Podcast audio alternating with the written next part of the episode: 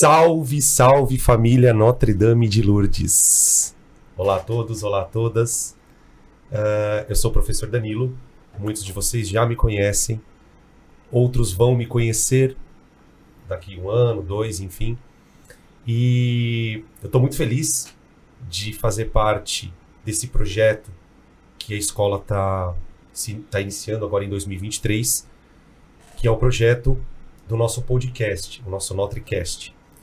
É um projeto que nasceu de, dentro de uma reunião pedagógica.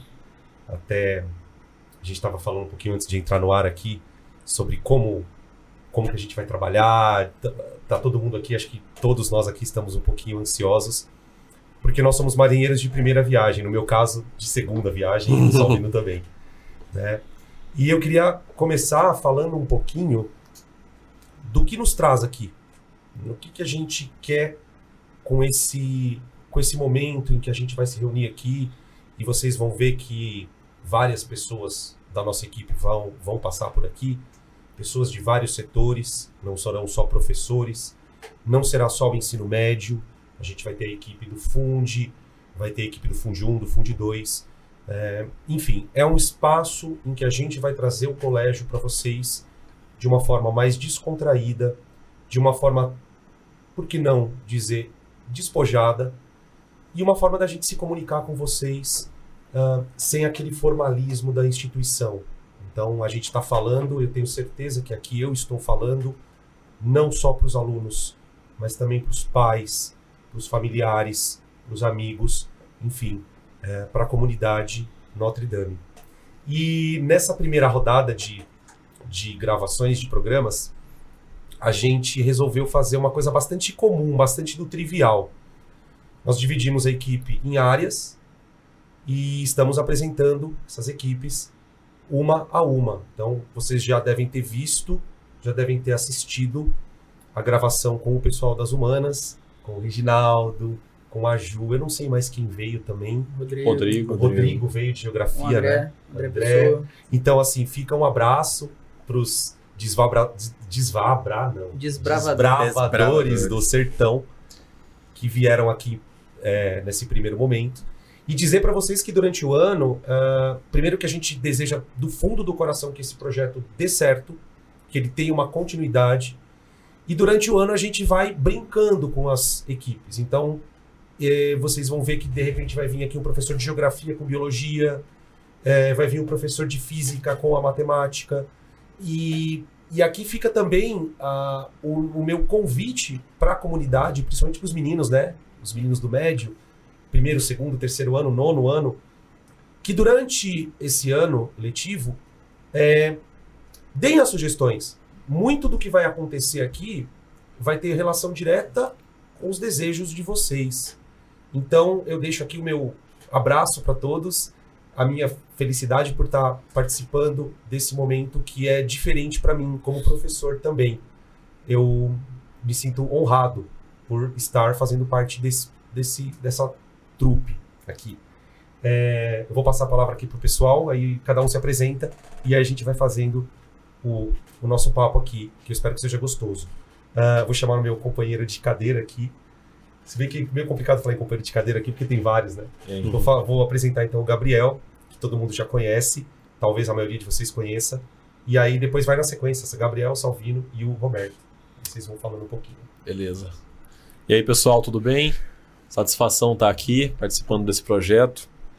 Bom, vocês já, pessoal aí, principalmente do médio, já me conhecem. Trabalhei, é, trabalho na verdade com ensino médio desde a primeira série e eu trabalho a disciplina de física, principalmente, mas também trabalhei com o pessoal da T8, a disciplina de matemática. Né? Ah, aquela verdade, T8, Na verdade, nós dois. Né? Uhum.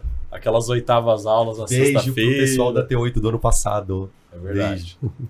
Então, tô aí, tô à disposição de vocês, né, pra gente conversar, fazer uma conversa legal. Salvino, querido. Bom, é, para quem não me conhece, sou o professor Salvino. Também aí sou professor da disciplina de física, primordialmente, né? E como o Danilão aí, o marinheiro de segunda viagem, uhum. vírgula, né? A gente veio uma vez aqui é, só, né? É, nem é. nem, nem era. é, mais ou menos assim, cara. E É, me sinto honrado também, né? Em vir aqui conversar com vocês, trocar uma ideia sobre, cara, o que a gente gosta, né? O que a gente se formou pra Que isso. tá nesse ambiente. que é né? estar nesse ambiente, cara. É, é mostrar. É, no caso do Salvino, deixa eu só fazer um adendo Manda. aqui. O Salvino, ele veio pra escola é, muito influenciado por, por conta minha e do Gabriel. Não sei se você chegou a falar com a Gilsane sobre o Salvino. Falei.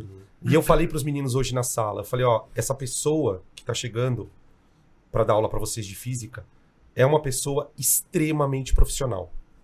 É, eu gosto de trabalhar com pessoas que a gente consegue, que a gente consiga formar um grupo mesmo. Então, uma coisa que sempre aconteceu comigo e com o Gabriel e vai acontecer com o Salvino também é a gente trocar as figurinhas durante o ano Uhum. o que eu tô ensinando, de que maneira eu tô ensinando.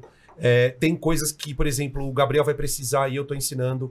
Então, esse, esse canal que a gente de- desenvolveu, eu e o Gabriel, eu tenho certeza que vai acontecer também com o Salvino.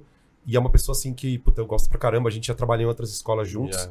E é a acho que segunda vez que a gente tá. Acho que no Max também, né? Não me lembro se numa Não. outra escola a gente trabalhou. É, Segunda Acho que foi a segunda já. vez, né? Segunda vez. Então, é, eu tô super empolgado com a vinda dele pra escola e espero que você tenha uma, uma experiência bem legal trabalhando com a gente ali no Notre. É isso, eu tenho. Eu tenho esse vínculo de forma indireta com o Gabriel, que eu acho que vão ser sete anos que a gente divide É verdade, né? Você entrou no Farina quando? final de 16, mas comecei as aulas lá 17. Tá. É, Então, então. vamos, vamos. É, É muito tem tempo, Bom anos aí. E aí, não, é, é momentos assim de sentar com o Gabriel e falar assim, cara, não aguento isso, não aguento aquilo, o que, que você faz? Isso. Eu falo assim, não, assim. Eu falo, não, assim. Aí às vezes vem o Gabriel reclamando um conteúdo, outra coisa aqui, assim. E a gente seta uns negócios, mesmo que às vezes tem ano que a gente nem para no mesmo dia. Assim, mas tem coisa ali que a gente senta, fala no corredor e dá muito certo, cara. Precisa de às vezes 10 minutos, né? 15 minutos é, pra bater uma figurinha ali Sim. rapidinho. É né? uma conversa e o bom da área de exatas é que a gente é sempre objetivo, não farpando o pessoal da humanas. tá? Não, né? Nada não, a ver, não, não. Não farpando, nenhum. né? Nada a Não. ver, Aham. tá? Mas assim, objetividade é um ponto muito forte, acho muito bacana isso, né? Diz aí, então, Roberto. É, eu sou Roberto Rios, vou só colocar meu sobrenome porque tem outro Roberto também no. no E os dois são biólogos, Os né? dois biólogos. Os dois então são é biólogos. Roberto da. Biologia. Os É, o Roberto da Roberto da biologia. biologia. tem Confesso dois. que eu vi no Whats, eu achei que era outro Roberto. Que era o outro Roberto, né? que era o outro. Mas tem dois lá, pode ver que tem dois lá no grupo. Então, é, só para tentar fugir um pouquinho do que os meus companheiros já falaram, eu acho que esse formato é um formato que a gente tem que sempre é, reinventar. Os professores sempre se reinventam para tentar buscar a melhor forma de conversar com os alunos, com os estudantes.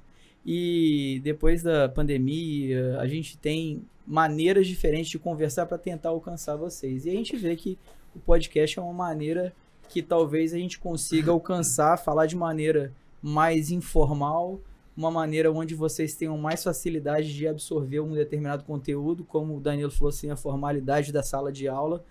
E a gente espera que vocês gostem, participem, interajam com a gente, tanto em sala quanto é, nas redes sociais, para que a gente consiga fazer outros episódios buscando que a gente, que, que nós atendamos vocês nos conteúdos que vocês precisam saber para os vestibulares e, e Enem e todos os, os percalços, os obstáculos que vocês tiverem na vida de vocês. Massa. É, eu. Ou- Ouvindo a tua fala, né? Me, me veio assim muito forte na cabeça a questão dos pais. Ahn, a gente estava conversando um pouco sobre isso aqui. É, eu, como pai, e o Gabriel também pai, né? A princípio, só nós dois. Acho que Você, você não tem filho, né? Eu não tenho filho, mas eu falo que os meus alunos são, os meus filhos. né? E o Salvino também Não. ainda não tem filho não biológico. Mas é, quando a gente coloca um filho numa escola, o coração da gente fica na boca. Por quê? Porque são horas que o seu filho vai passar não só longe de você, mas ele vai passar na companhia de outras pessoas. E uma das preocupações que eu tinha muito como pai é que tipo de conduta essas pessoas estão passando para minha filha, não só necessariamente o conteúdo.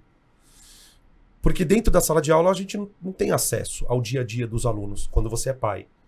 Então, quando a proposta surgiu da gente fazer o podcast, a primeira coisa que veio na minha cabeça, e a fala do Roberto me fez lembrar, é: eu posso falar com os pais. talvez seja uma oportunidade muito interessante do pai ouvir o Danilo, o Gabriel, o Salvino e o Roberto falar. E assim como toda a equipe. Sem aquele contexto mais formal da reunião. A gente vai tentar aqui, na medida do possível, falar um pouco do nosso dia a dia de sala de aula. É muito um discurso para os meninos, mas é um discurso para os pais. Então, pai, se você estiver assistindo esse programa, se você estiver olhando para essa cena que a gente está falando aqui, saiba que isso é feito para você também. Para que você se sinta mais tranquilo para entender que seres humanos estão educando os seus filhos. Tá? Então a gente vai tentar, obviamente, como você falou, um ambiente descontraído, mas falar de coisas importantes, de coisas relevantes para vocês todos. É, é isso. Uh, alguém quer falar mais alguma coisa? Não, eu acho que você, você contemplou isso aí, essa questão de, de os pais conseguirem é, conversar é, conosco, tanto da forma pessoal, também vendo a nossa fala é, em relação aos filhos e como se comportar na escola. É, o Colégio Notre Dame é um colégio que preza muito pela é, pelo conteúdo, mas também pela disciplina, pela forma onde trata os alunos. E muitas vezes a gente quer tanto mostrar isso, como vocês também conseguir ver isso na forma que a gente está mostrando no podcast para vocês. E o canal está aberto, o canal de comunicação está aberto no sentido de, olha, por que, que vocês não falam sobre tal assunto? Então, para você pai, para você mãe, para você responsável, que olhar para esse vídeo e falar, poxa, que espaço interessante para a gente poder discutir tal assunto, entre em contato com a equipe de marketing da escola, entre em contato com a irmã Marluce. No caso do médio, entre em contato com a Dilsane. A escola, ela tem todos os canais abertos. A gente, como professor, e você, você já passou por isso, não sei se você chegou a passar, Roberto, a gente é chamado muitas vezes na sala da DIL para conversar com o pai do aluno. O Colégio Notre Dame, ele proporciona para gente um contato professor-pai. Em alguns colégios isso não é feito. Eu, como professor, entendo quanto isso é importante. De você, às vezes, chegar para o pai diretamente e dar um feedback.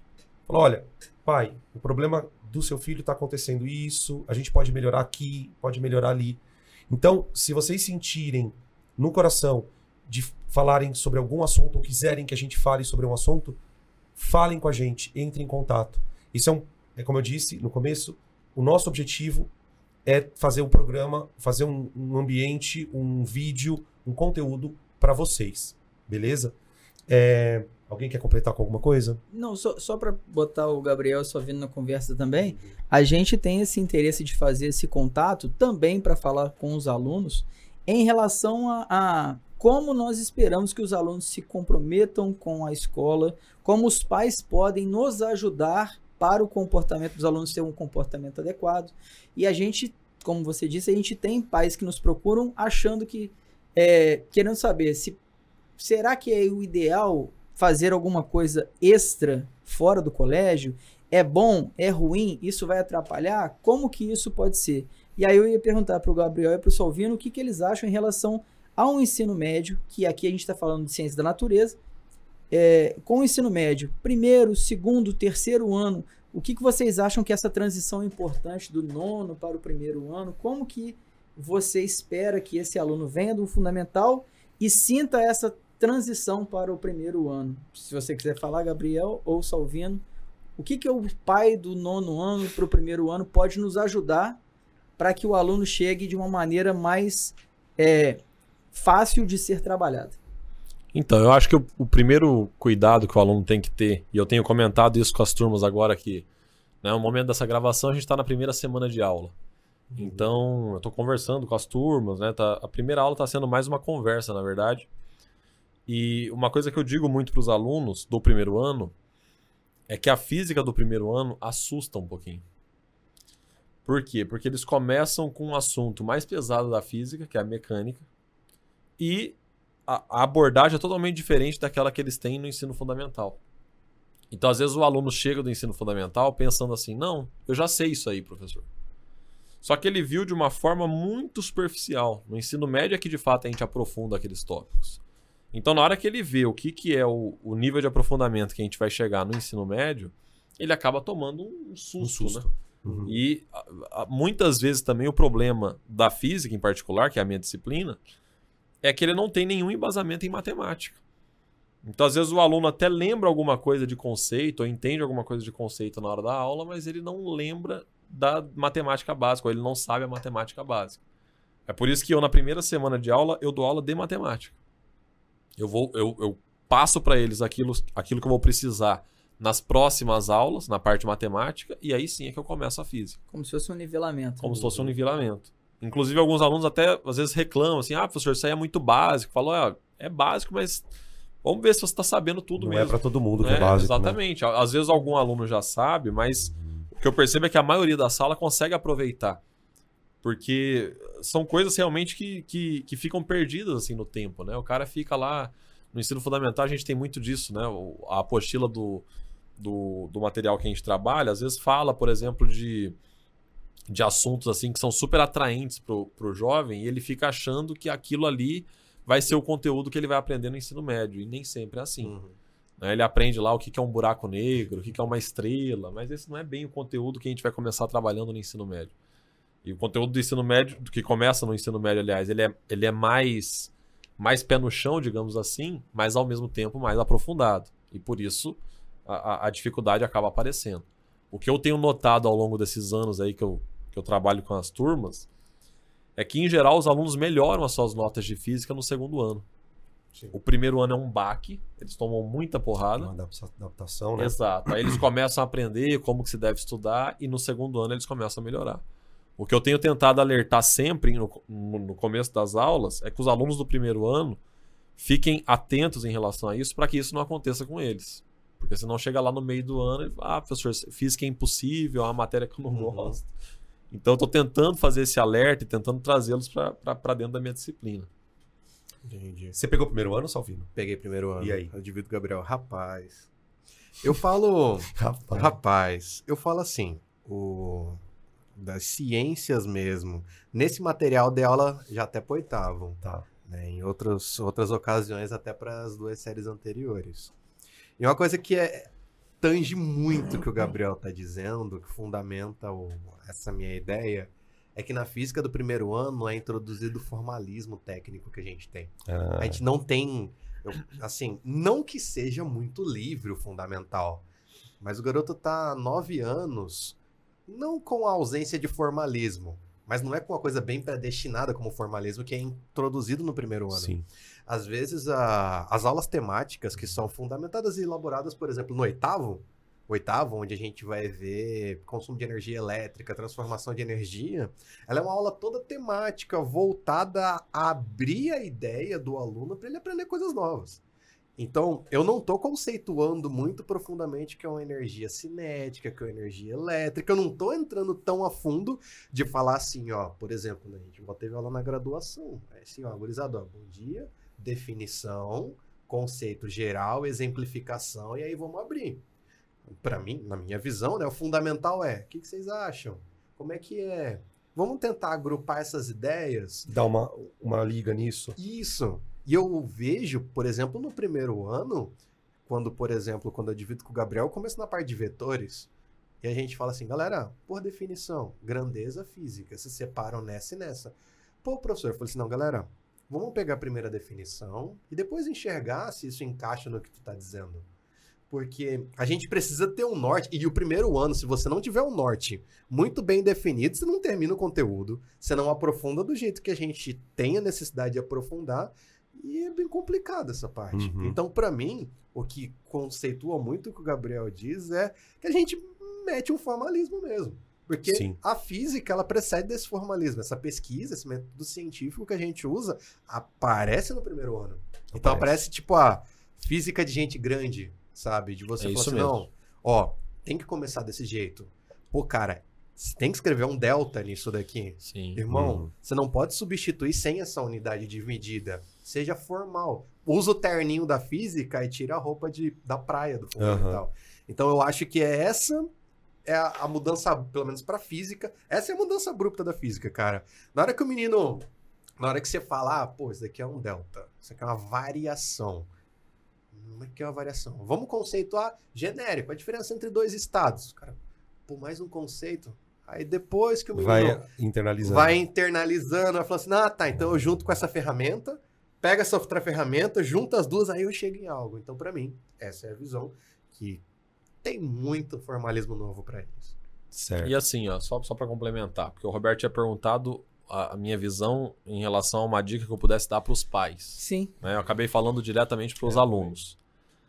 Mas assim, para os pais, eu acho que uma coisa também que eu bato duro em cima é quando eu converso com o pai ou quando eu converso com próprios alu- os próprios alunos mesmo, é que eles têm que sair dessa cultura de só estudar para a prova. Uhum. né? Isso atrapalha muito no ensino médio. Porque você pensa o seguinte, a matéria de física do primeiro ano, ela é toda sequenciada. O capítulo 2 depende do 1, o capítulo 5 depende do 2, o capítulo 6 depende do 5. Então é tudo sequenciado.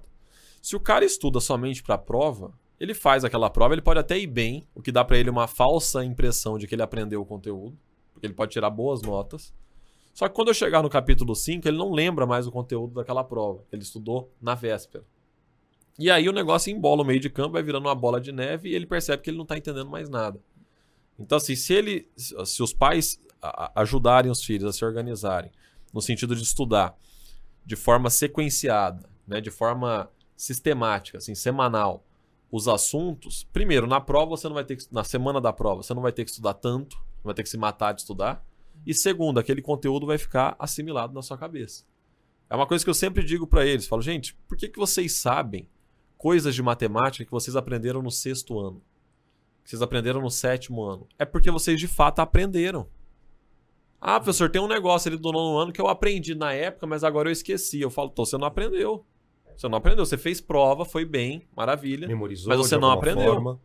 O que você aprendeu, você aprendeu para sempre. Eu posso parar de dar aula de movimento uniforme e daqui 10 anos alguém me pergunta o que é movimento uniforme, eu sei. Eu não estou decorando para poder explicar para os alunos, eu, eu sei o negócio mesmo. Então o aprendizado, é- na, cabe, na minha cabeça, a mudança tem que vir nesse sentido. De que o aprendizado é, é assim, um pouquinho cada dia, mas tem que fazer todo dia. É, esse- esses nomes novos, né, de habilidades e competências que ela que tem que, con- tem que conseguir é, avançar, é, para eles ainda é uma coisa muito momentânea, né?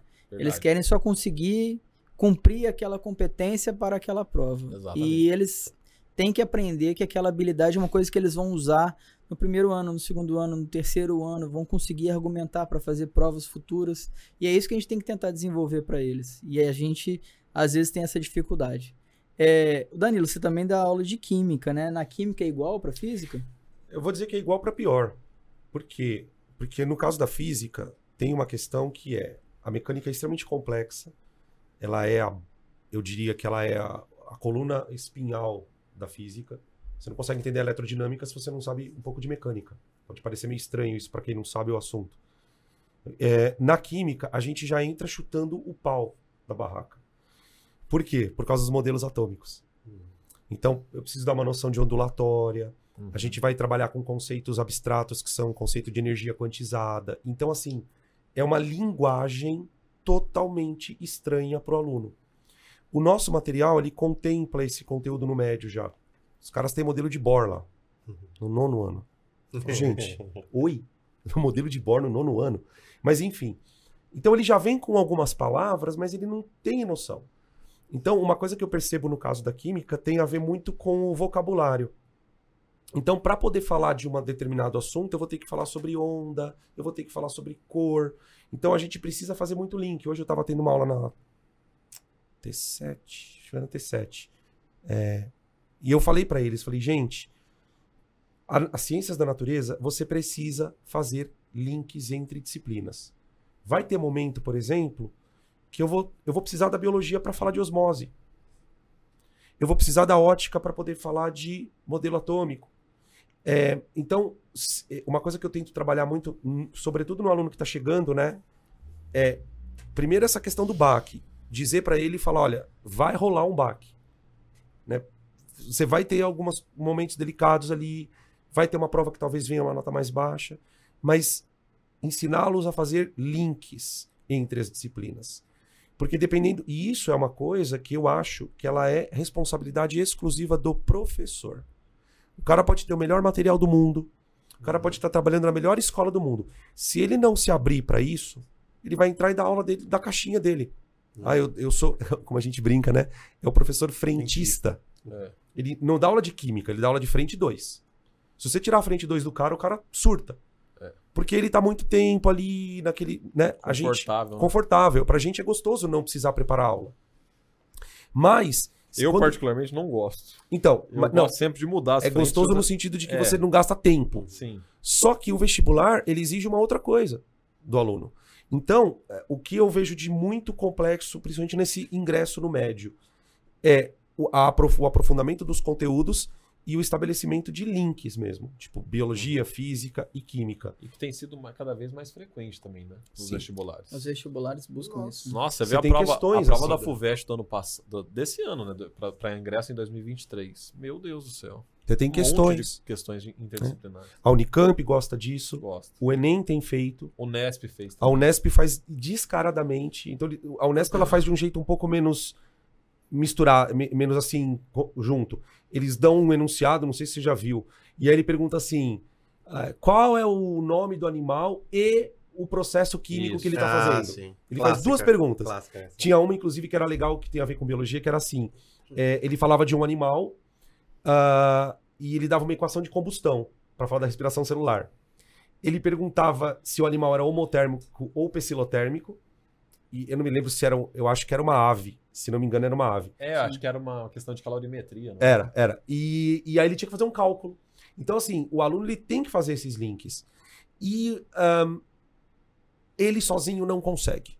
A É. gente precisa abrir o olho dele. Não é que ele não consegue. Ele precisa de alguém que fale: olha isso aqui, tá vendo isso? Isso. Isso Isso aqui. conversa com isso aqui. Isso. Sim. Porque quando o aluno está envolvido nesse processo, ele ama Sim. isso. Sim. Ele adora. E E é pra, uma coisa. eles é muito mais legal quando eles conseguem enxergar isso. Parece que eles estão descobrindo o mundo, assim. Sim. E né? também, assim, na ciência em particular, que é a nossa área, é, é, é muito engraçado porque às vezes eles vêm. Às vezes eu comento, assim, biografias de certos cientistas. Hum, eu também gosto E de falar. aí, às vezes o cara, aí eu- o cara fala assim, pô, professor, mas esse cara era tudo. Eu falo, gente, mas é porque a ciência, na verdade, essa divisão que a gente faz é só uma divisão didática. Uhum. Mas a gente está estudando o fenômeno natural. Então, junto vai ter biologia, vai ter química, vai ter física. A separação é só para que fique mais fácil você assimilar, mas o fenômeno é um só. Isso. As coisas todas estão acontecendo ao mesmo tempo. Se você fizer a separação, você acaba não entendendo. Tem aquele famoso livro do Feynman, Lições de Física. Tem. No, no, no capítulo que ele vai falar sobre olho humano, ele fala: agora vocês me dão licença que eu vou ensinar um pouco de biologia para vocês. Porque não tem como eu explicar olho humano sem o embasamento da biologia. E aí é um, uma, sei lá, umas cinco páginas só de biologia para E a depois ele entrar na parte de física. olhos que tem em cada tipo de animal, cada tipo Exatamente. de ser vivo, como cada um é. Um é Exatamente. composto, um não é, como que funcionam as lentes e tal. Aí Exato. É, e, e isso é uma coisa que, se a gente não tomar cuidado, a gente vai perdendo isso como professor. Porque a gente vai ficando muito preso no material. É verdade. Né? O material tem aula tal, aula tal, aula tal, capítulo tal. Ok, ela- ele é importante, mas se o, se o professor não fizesse, e, e nesse ponto que, o que você falou, eu concordo, é importante preparar a aula. Por quê? Porque no momento da preparação da aula é que você tem o, o- o insight. Insight, Peraí, eu vou falar sobre isso aqui. Você não precisa preparar uma coisa, mas você precisa ter anotado. Eu preciso falar sobre isso. Você precisa entrar na aula fazendo isso. Então, uma coisa que a gente tenta fazer na escola é, é trazer esse mix de coisas, né? E, e aí cada ano tem as suas especificidades, mas é, no geral é isso mesmo. Uhum. E uma outra coisa, né, sobre essa entrada, não sei se a gente vai mudar de assunto, mas cê- de- depois vocês falam aí também, é o horário de estudo Aham. né? Que, que o Gabri- em cima do que o Gabriel falou. Ah, eu não. Eu vou estudar na véspera da prova, não vou estudar, mas você precisa ter uma rotina. É. Eu tenho que ter uma rotina de estudo. E nesse ponto, os pais podem ajudar. Ajudar a montar a rotina, a discutir a rotina. E a gente, como professor, também conversa. O Gabriel falou sobre esse primeiro dia de aula, né? Eu fiquei muito na conversa com eles também. Sobre a importância de você ter uma- um planejamento, pelo menos que semanal. Olha, segunda-feira eu vou estudar isso, terça-feira isso, quarta, quinta, sexta. Por quê? É muito volume de matéria para dar conta. Muito Verdade. volume, muito exercício.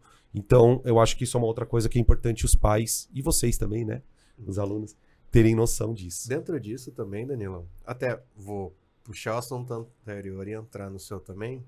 Só queria colocar uma perspectiva legal também, que eu acho a perspectiva do aluno. Que também, como tem os pais também vendo a gente, que eu acho que o aluno entende muito bem. Quando o professor entra em outra matéria, ele não conecta só com o conteúdo, mas ele conecta-se com outro professor também. Sim.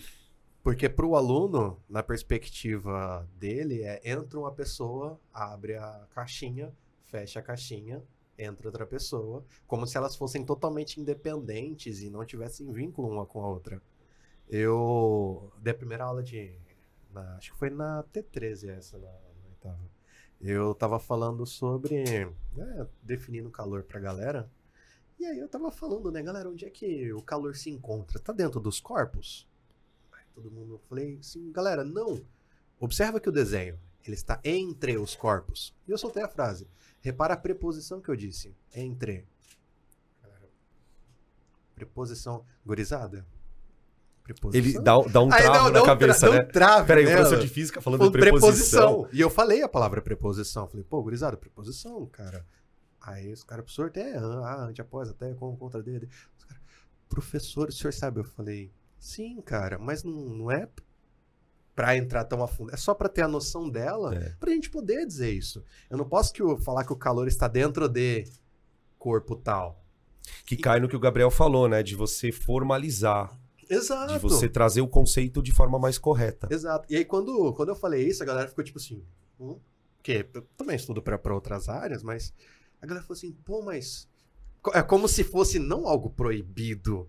Mas parece que o aluno fica com aquela cara. Mas pode colocar outra área aqui também? Pelo amor de Deus, coloque. Aham, por favor. exato. Por E- favor. E assim, eu acho muito curioso a cara e o jeito do aluno, pô, cara. Quando eu vou citar, pô, por exemplo, sobre um elemento químico, sobre um experimento, ou sobre alguma coisa de biologia, a galera fica tipo assim, Como, Como você se- sabe isso? né? como você sabe? Eu falei assim, lógico, tá na apostila, mas tudo bem, né?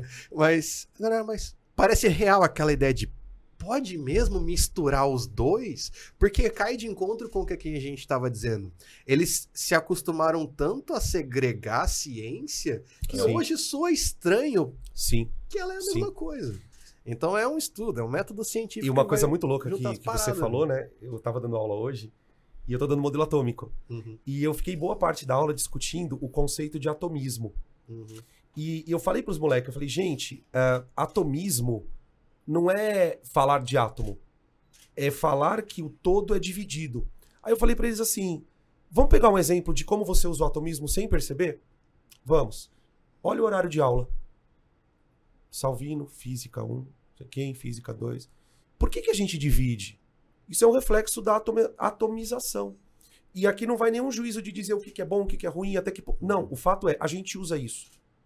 Então, a ideia de você quebrar os conteúdos, que é o que o Gabi tinha falado, é porque no nível mais básico é mais fácil começar por ali.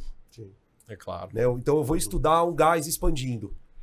Eu vou estudar uma coisa empurrando outra. Aí eu pego esse gás, coloco dentro de um tubo, empurro e vira um motor. Uhum. É tipo, essa percepção o aluno precisa ter. E precisa ter paciência.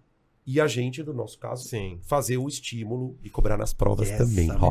paciência. Crianças, tenham paciência. Por favor, tenham paciência. Principalmente no primeiro ano, né? Principalmente, no, principalmente aqui no primeiro ano que a gente tá falando. O, e aí, enganchando o que tu tinha dito depois, falando dentro dessa área da paciência, é necessário o horário para estudar, sim. Só que também não, não vai em exagero. Isso. Porque tem aluno que fala assim: Cara, meu amigo estuda três horas depois. Eu vou tentar, ou eu vou fazê-lo. E tenta começar iniciando por três horas. Quantidade de horas de estudo, qualidade de estudo são coisas intimamente ligadas. Às vezes, tem. Eu lembro muito bem da minha época de graduação também. Às vezes suava muito mais estudar uma hora. Não tô dizendo que é uma hora pra você usar de desculpa pro É, seu pai, não, os tá? caras já- Tô deixando registrado aqui. Os caras tá? já começam com essa Tô migué, deixando, né? não, porque falaram Ó lá que- o que que é só falando uma hora, é só uma hora, Né? com 15 minutos de pausa. Pomodoro. Enfim. É, Pomodoro, o método Pomodoro. Pomodoro, palavra em francês, que não sei o que, enfim. Aí, porque, por exemplo, cara, depende, pô, progressivamente tu tem que É isso. entrar isso. no rolê. Porque se o cara nunca estudou quatro horas por dia, Ele não vai não vai conseguir. fazer isso. Vai fazer Não. quatro anos, vai Não ser. sonha. É Que ele comece com menos tempo e vai aumentando. É, Exato, sim. velho. Hoje, hoje, por exemplo, eu tava fora de, de, de ritmo. Eu tava conversando com a galera aqui antes. Eu tava fora de ritmo. Falei, não, vou dar oito aulas hoje e sair com dor de cabeça. O Falei, bichinho assim, chegou aqui com as pernas Não, cheguei até. assim, o que, que tá acontecendo? Comendo no carro, passando mal. Então, a, a progressividade é um ato importante. Quando, quando eu estudava as partes do direito para uma prova que eu ia fazer, ah, nunca tinha estudado a disciplina. E não vai ser com cinco horas seguidas, seis horas seguidas que vai resolver. É. Eu lembro-me que, usando de, de, de meu exemplo, a primeira semana fazia uma hora, segunda semana, uma hora e meia, outra semana voltava para uma hora, ia acostumando. E é ao ponto que não vai chegar na segunda semana. Tirando a galera que das férias tá estudando, porque sempre tem os nerd, né? Mas, cara, vá progressivamente aumentando as tuas horas de estudo. A carga horária é um negócio muito importante. Aí os pais podem ajudar É, e isso. sabe uma coisa que eu vou, vou pedir pra vocês, que Uhum. agora você falou e me veio. Como eu estudo esta matéria? né? Porque, é, porque, assim, é importante porque aqui a gente está trabalhando com pessoas que dão aula de química, no meu caso, física, o Gabriel e o Salvino, e biologia, o Roberto. Então a gente está falando basicamente de uma das provas do segundo dia do Enem, Uhum. né? Da P2 de natureza. Que eu acho a prova mais difícil de você tirar nota alta. Também acho. Aqui que me desculpem os professores de matemática, que me desculpem os professores de redação. O TRI fala isso Tá? também. O TRI. Então, né, porque o TRI na biológicas é um inferno. Sim. É, Tem muita questão difícil concentrada na área de natureza. Por isso que às vezes o aluno tira 38, 39 e o TRI dele não, Seis, não seis, sobe, sete, não sete. sobe. Não, e olha a quantidade de conteúdo também. na Então, então eu queria que a gente falasse um pouco, vou começar pedindo pro Roberto falar, que é o, o da biologia, Sim. como a gente estuda biologia. Afinal, como? Qual é a receita? Como matar o bichão da biologia? Então, a biologia sempre é o grande é, problema é em relação à quantidade de conteúdo mesmo. E eu e o outro Roberto, o outro professor que divide a frente comigo, a gente sempre tem o cuidado de tentar falar com eles assim: olha, você precisa saber de tudo, mas algumas coisas caem mais. Mas a gente não pode esquecer de tudo, porque pode ser que aquela matériazinha que nunca caiu, no ano que você não estudar, ela vai cair. Então você não pode esquecer dela. Métodos de estudo, para talvez na área das exatas, seja mais fazer exercícios, para nós também fazer exercícios é importante. Talvez fazer mapas mentais, fazer resumos, que também seja importante. Mas uma coisa que me mata é, às vezes, o tipo de é, resumos ilustrados. Tem muitos alunos que adoram fazer resumos assim: vou estudar corpo humano. Aí o aluno dá mais ênfase do que o conteúdo por fazer um desenho bonitinho, coloridinho, com as canetas é, mais caras, para fazer uma coisa colorida. E ele gasta mais tempo com isso do que com o conteúdo em si. É, o que eu poderia sugerir é mapas mentais, para que você consiga linkar os conteúdos, pequenos resumos com os conceitos do que, que é importante e treinar a argumentação para que você consiga falar o que o professor quer saber sobre aquele assunto. Exercícios é- são fundamentais para que você treine, Fixe bastante fixe conteúdo. bastante conteúdo, mas na biologia a questão de você saber um pouco de tudo é melhor do que você saber muito de uma coisa só. Certo. É, eu me lembro que quando eu fiz cursinho, falando da biologia, né? Eu sempre gostei muito de biologia. Tanto é que a primeira vez que eu entrei na faculdade, no primeiro curso, que eu não terminei, né? Foi, o, foi farmácia e bioquímica. Então eu tenho uma, uma, um certo. assim com a biologia. E eu, eu, eu percebi a importância dos mapas, dos esquemas. Que Sim. biologia tem muito processo. Sim. Ah, eu vou estudar, sei lá, coagulação sanguínea. Mano, vitamina K, PPP, trombina, protrombina, fibrinogênio. Mecanismo de abertura de estômago. Muito compl- Então, assim, se o aluno não entender o processo, aquilo fica muito decoreba. É, saber para que, que serve aquilo. Para Né? que eu tenho que saber aquilo? Então, é, e aí dentro da, da profundidade de cada assunto ou não, mas eu, me- eu lembro que eu comprava cartolinas e as cartolinas acabavam, cortava em quatro, às vezes em duas, depende da coisa, e fazia resumos. E aquilo vai entrando. E é o que o Salvino falou. Não sai depois. Se você entende, se- só que assim, precisa de novo ter paciência. E os exercícios, E né? ter disciplina, né? Ter disciplina de você ter esse método de estudo, horário de estudo, saber que cada dia você vai pegar um pouco e você vai conseguir montar a sua maneira. E é uma outra coisa que às vezes os pais podem ter uma determinada dificuldade, é que determinados alunos têm maneiras de estudar diferentes de outros. Sim. E a gente não tem como é, falar assim, olha, a, a receita de bolo é essa, vai funcionar para todo mundo. É. Às vezes para algum aluno é uma maneira, para outro aluno é outra maneira. Cada aluno vai ter que se identificar. é uma coisa que eu. é, só para puxar um pouquinho o gancho da- do outro assunto que eu não dei um pitaquinho. É, quando o aluno sai do nono ano pro primeiro ano, ele ainda tá no nono ano com aquele conceito de que assim, ah, o professor vai me ajudar se eu precisar. No ensino médio, a gente vai estar lá para ajudar. Mas hoje, por exemplo, uma aluna perguntou para mim, professor, eu escrevo mais do lado esquerdo ou mais do lado direito do caderno? Com a caneta verde, vermelha ou azul? Eu falei assim, Escreve. faz da maneira que você quiser. Quantas linhas eu Porque às vezes no ensino fundamental ela tem uma ideia de que assim, ah, a professora vai gostar se eu fizer dessa forma. No ensino médio é esse momento de desgarrar e esses alunos precisam de andar sozinhos. E esse é um desafio que a gente estava discutindo desde o início e é aí que eu só queria falar isso é, nessa questão. Eu vejo muito que nas exatas, né, química, física e a matemática também, que o Gabriel também dá matemática, é, fazer exercícios é mais importante do que fazer esses resumos? O que, que você Eu acho poderia assim, achar ó, aqui? Primeiro, sobre mapa mental. Como a gente está numa época de muita facilidade, né, você pega qualquer tema aí, digita no, no Google, você vai achar lá um mapa mental daquele tema. Eu acho o seguinte, mapa mental funciona legal se você fizer o seu. Exato. Sim, com certeza. Se você copiar Para de internet, comprar coisa na banca. Esquece. Para de comprar tabela na banca, pelo amor de Deus. Pai, Exato. não dá dinheiro pro seu filho comprar tabela na banca. É Ele vai montar tempo. dele. É, exatamente. Hoje em dia nem tem tabela na banca mais, o pessoal compra pela internet. É, mesmo. É, tipo aqueles, Os aquelas lindos, né, É, mano? Danilo, é, que é banca de revista? é, tipo, assim, os caras não estão nem entendendo o que, que é banca. Fala, fala Os direito. pais falaram a verdade Banca. De jornal, tá?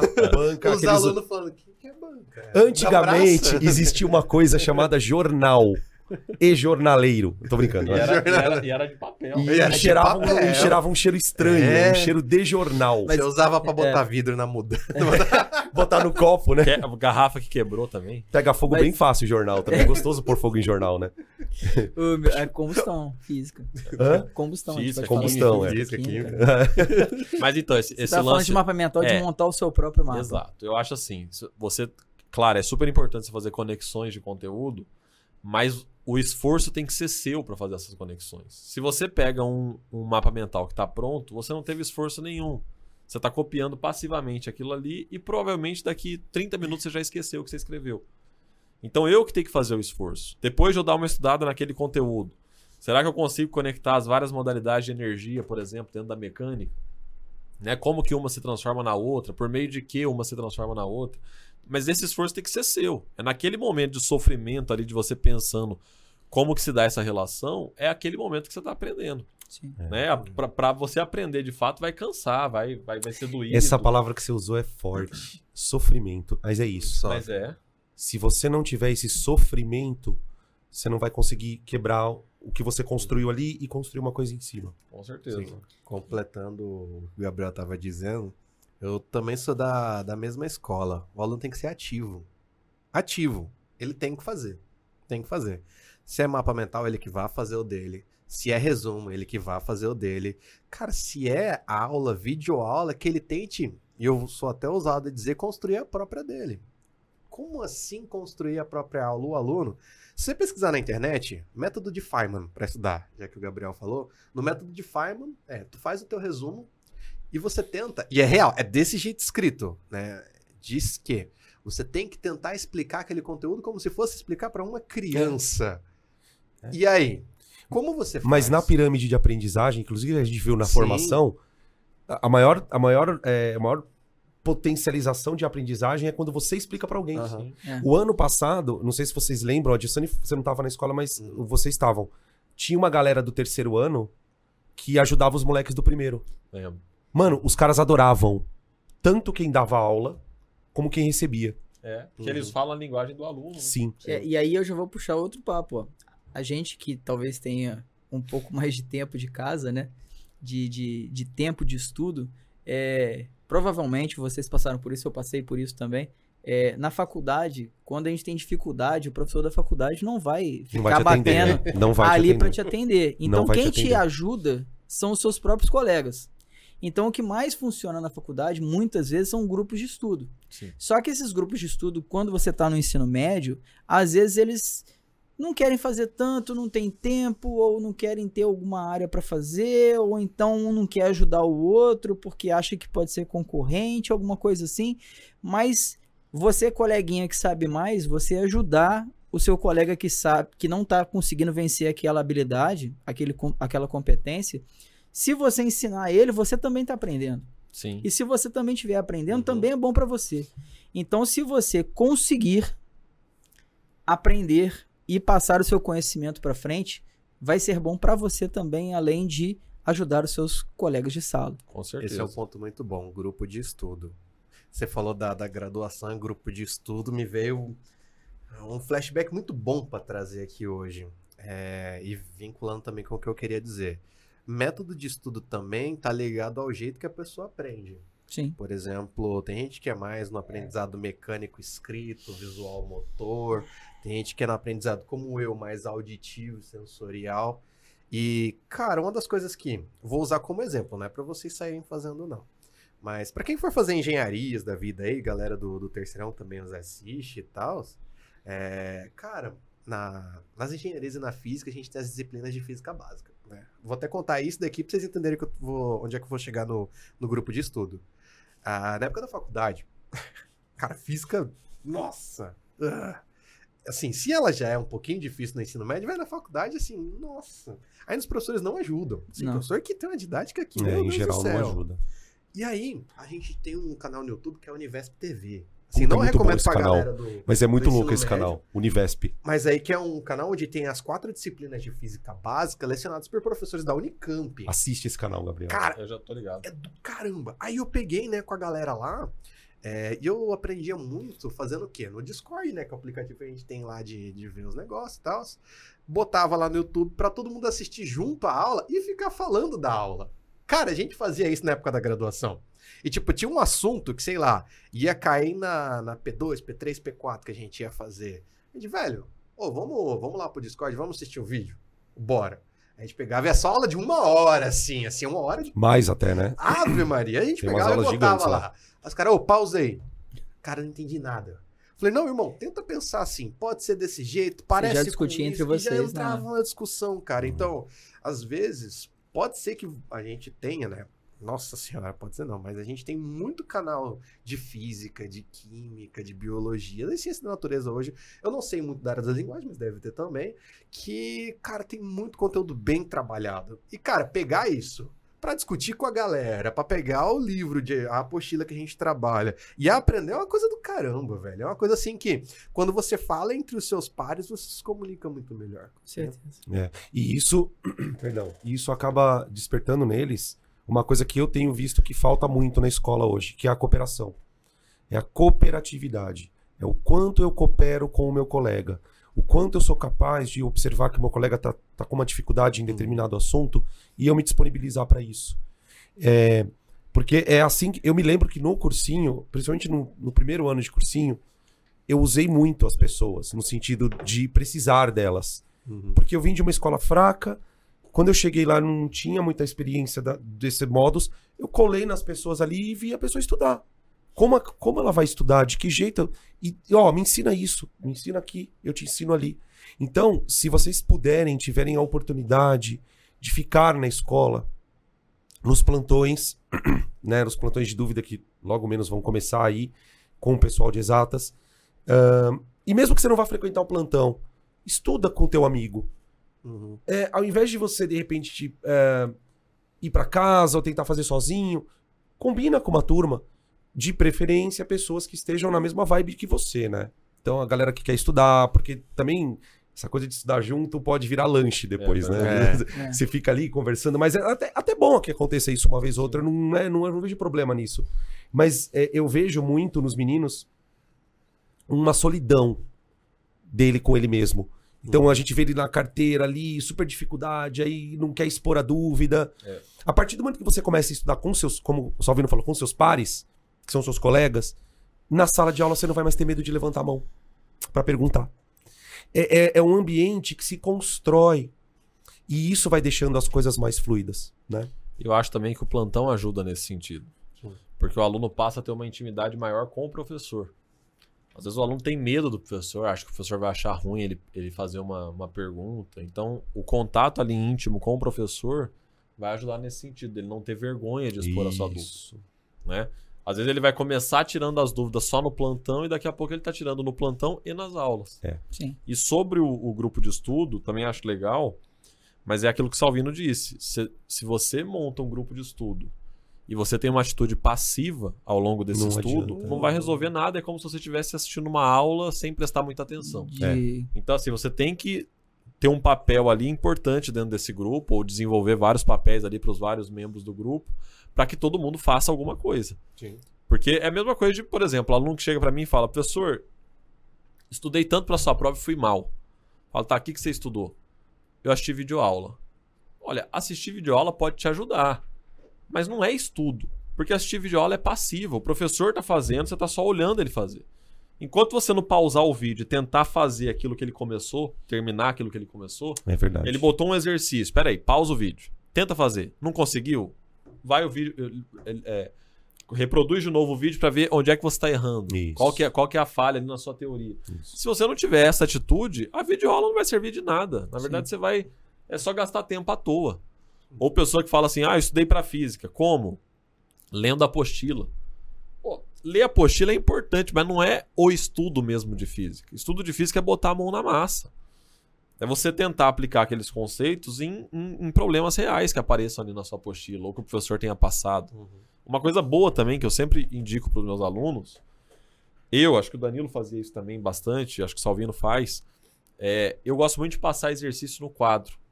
Eu passo exercício fora da apostila. Exercícios de aprendizado mesmo, que não sejam de vestibular. Bem fixação, né? É, de fixação. Então, Sim. esses exercícios eu faço, eu resolvo eles em sala, mas é um ótimo exercício para você fazer depois como forma de estudo. Uhum. Professor, mas já está resolvido. Uai, pega só o enunciado, tenta resolver num rascunho e depois você vê se a sua resolução está certa ou não. Tá correto. Agora, o aluno, ele tem essa atitude, alguns alunos têm essa atitude, né? Não, se já está resolvido, eu não preciso resolver. Eu sabe o que eu falo? Uma coisa que eu aprendi que quebra, é, porque é uma argumentação que vai, refletir, vai fazer ele refletir. Ah, tá resolvido. Então tá. Pega e me explica. Uhum. Explica pra você. É. Não precisa ser pra mim. Bota, que nem vocês estavam falando agora da questão do explicar. Põe o celular na tua frente aqui, ó. Liga. E vai. E começa a dar aula. É, é uma outra, é um patamar diferente. O dia que você consegue fazer isso pela primeira vez. E assim, vou te dar um conselho, tá? Estamos falando da física. Pega um exercício ridículo. É. Fulano andou tantos quilômetros em tantas horas. Qual é a velocidade? Experimente o ato de explicar pra você mesmo, pra um amigo, para um. né? Finge que tem uma pessoa. Isso é revelador. Uhum. Né? No caso da biologia, por exemplo, que tem muito processo, Uhum. se o cara vai na frente e explica pro amigo, ele Sim. capta. Sim. É o que eu, eu sempre digo isso pra eles. Eh, Alguns alunos às vezes perguntam: grupo de estudo funciona? Eu falo: ó, funciona pra quem tá explicando. É. Se você tá quieto só ouvindo, pra Sim, você não vai não funcionar. Mas pra, pro cara que resolveu explicar aquele conteúdo, funciona e que perfeitamente. que preparar alguma coisa pra Sim. mostrar pra alguém. Sim. A gente tem essa experiência enquanto Sim. professor. Gente, eu Quantas virei coisas que eu professor aprendi- fazendo isso. É, quantas coisas que eu Sim. aprendi durante a aula. Sim. Que dá- Você tá falando, tô você- falando- caramba! Ah, isso, tá. Só que aí É, você tem que sim. disfarçar, né? Porque você, você fala, meu, até então eu não sabia o que eu Só tava manda- falando. É trivial, é trivial, é trivial. Não, você dá, dá até um, dá um negócio, chega a dar um pulo no coração. Assim, você Ah, fala, sim. opa, legal, puta, né? faz sentido agora. Agora eu sei do que eu tô falando. E, e assim, você falou que você começou a dar aula por causa disso. Eu comecei por causa disso também. Cursinho. Eu Eu fa- fazia também. grupos de estudo, eu gostava de ficar explicando. É. Falei, tá aí, deve ser uma boa profissão pra mim. Sim. Eu comecei a dar aula por isso. A minha graduação também eu fui monitor e lá que eu me descobri como professor também, porque era uma maneira de você ganhar alguma bolsa, alguma coisa assim, você virou monitor, mas só que aí esse contato que você tinha com os outros alunos, você ia começar a se descobrir, é, mano. explicando e tal, e, Sim. Pô, acho que é legal dar aula, vou eu, dar aula. cara, eu vou, começo a explicar as coisas pras pessoas, eu começo a ficar arrepiado, gente. Sério, eu fico tipo, começo a entrar num negócio. E quando você vê que a pessoa. É. Você fala, nossa. Não tem sensação melhor. Nossa, é muito bom. Sim. Ou quando acaba a aula e o aluno fala, já? Hoje Já. aconteceu. Oh, As que meninas- as Oficina ninguém meninas da- levanta. é. Ah! As meninas da, da T. Não sei se foi da T4 ou da T7. Vieram me, me agradecer pela aula. E, tipo, meu, eu não falei nada. Sério, eu não dei nenhum. Não, não é que eu não falei nada, mas assim, eu não dei muito conteúdo. Eu, a gente, eu fui falando sobre isso pra eles. Porque eu sinto que tem muita gente. e aí eu falo não só do Notre, de outras escolas também, mas a- é que a gente tá falando do Notre. Uhum. Tem muita gente ali com muita vontade de aprender, mas com muito medo Sim. de se abrir. certeza, certeza. de chegar na frente de uma galera e falar, olha, por quê? Porque às vezes ela tem aquela história, ah, vão fazer bullying comigo. Por isso que é importante, se você for fazer um grupo de estudo, escolha essas pessoas com muito critério. Sejam pessoas que estejam muito alinhadas nesse processo de eu quero aprender. E que, meu, se você chegar lá na frente e errar, ninguém vai te zoar por causa disso. Sim. Falar, putz, você errou, apaga aí, tenta de novo. Porque isso é, é empoderador. E daqui a pouco vocês vão estar percebendo que vocês vão aprender muito mais coisa dentro, da- dentro do grupo Uhum. do que na sala de aula. Com certeza. Porque a sala de aula é que nem o Gabriel falou e o Salvino também. É muito passivo. né? Cara, eu sou- o grupo de estudo, ele se sobressai muito mais do que a videoaula. Sabe onde é que eu percebia que, que videoaula deve ser a posteriori e não a priori? Quando eu comecei a dar aula. Porque, não sei se vocês fizeram isso, mas eu sou da geração que, quando eu não sei dar aula, eu vou ver alguém dando aula Ah, sim, disso. sim. E aí eu, sim, eu lembro-me que sim. eu pegava, via o material, Como é que esse cara fala isso? como é que esse cara fala isso? Como é que esse cara vê isso? Eu fui lá, fazia minhas aulas. Nossa, até hoje eu não, não, não, não me esqueço, né? Dobrava meu A4, fazia as quatro quadraturas tipo do como essa quadro. lousa, né? Ah, igualzinho. Eu ia. Falava, vou colocar aqui, aqui, aqui, aqui, e eu vou indo.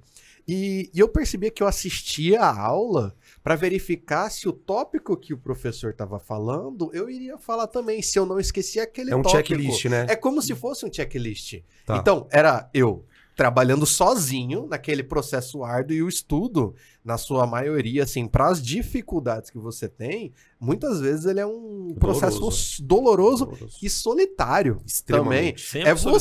você com você Sempre. É mesmo muito ali solitário. lidando com Não os seus tem como, problemas. sem como você aprender por outro. Não dá. né? Não dá. E assim, aí eu lembro-me que eu descobri ali, cara. Eu descobri que era assistindo um professor pra eu fazer, não, ah, beleza, o cara vai começar igual hoje. é. Hoje foi uma das aulas que eu planejei. Hoje, essa aula eu planejei em 2015, né?